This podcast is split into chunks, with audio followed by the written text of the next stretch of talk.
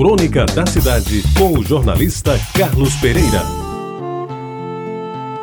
Amigos ouvintes da Retabajara, quando ele era governador, as obrigações do cargo pouco o deixavam ir lá, mas nas duas ou três vezes que foi, me chamou para acompanhá-lo.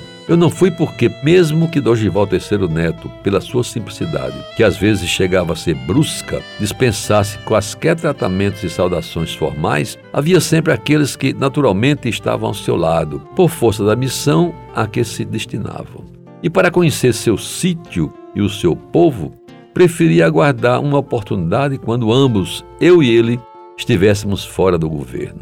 E aconteceu naquele fim de semana Itaperuá nos acolheu à tardinha, com nuvens negras que à noite resolveram descer a terra em bicas, somente parando na hora em que a procissão começou a sair de dentro dos matos, vela acesa nas mãos dos fiéis, se arrastando como cobra pelo chão, como diz Gilberto Gil, e iluminando os caminhos cheios de lama. Naquela noite de sábado, além da homenagem à Nossa Senhora de Fátima, precedida por uma festa de fogos de artifício tão do agrado das crianças, o que mais recordo é a clareza do céu enxaguado pela chuva, com suas nuvens iluminadas por um resto de lua se abrindo para deixar ver um cruzeiro do sul mais nítido e bonito. Meus amigos, o resto foi a conversa na cozinha.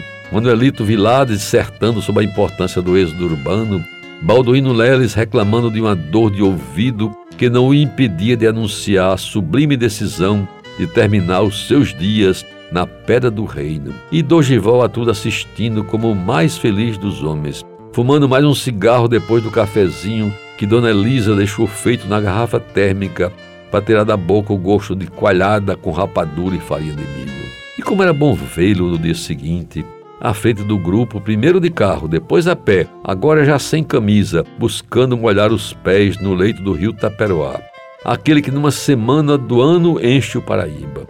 E o seu jeito de explicar que a chuva que não caiu para encher o Taperoá é a mesma responsável pela ausência do frio de 12 e 13 graus, pelo qual eu tanto perguntava, e lamentava a irregularidade do inverno, que ainda não chegou e parece que já vai embora.